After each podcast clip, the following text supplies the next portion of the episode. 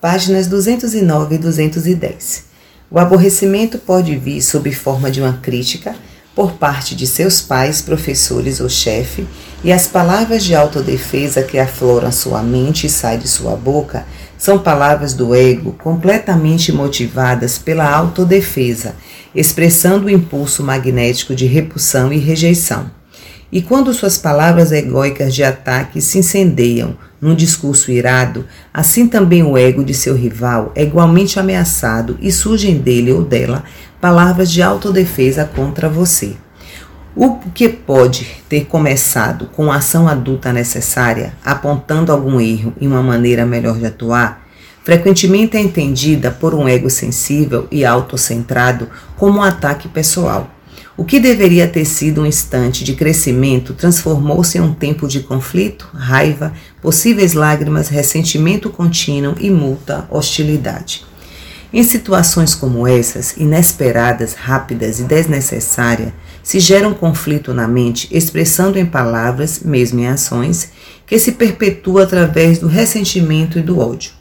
Lembre-se de que cada atividade mental, o pensamento e as reações emocionais de atração e repulsão são todas energias criativas de consciência.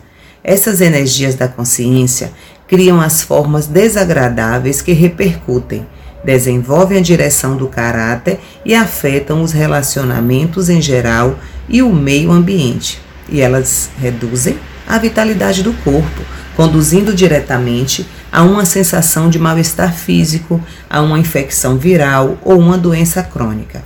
Quando é atacado de algum modo, o caminho mais elevado, um caminho unicamente de repercussões construtivas, é o de recordar que você pode chamar instantaneamente a consciência divina, da qual receberá imediata proteção em qualquer eventualidade. Todavia, isso só é possível se você puder ir além do impulso magnético de resistência do ego, com a perfeita segurança de que a consciência divina atende cada uma de suas necessidades. Agora volte sua mão esquerda para sua posição original, junto à mão direita. Perceba, durante o exercício, o espaço entre as mãos permaneceu espaço ela não esteve envolvido em nenhuma atividade de suas mãos.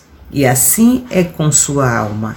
Quando seu ego está ocupado, segundo após segundo, sempre e para sempre em alerta para realizar suas necessidades e para defender você de qualquer aborrecimento, a consciência divina de sua alma fica oculta, ainda que esteja sempre em seu interior.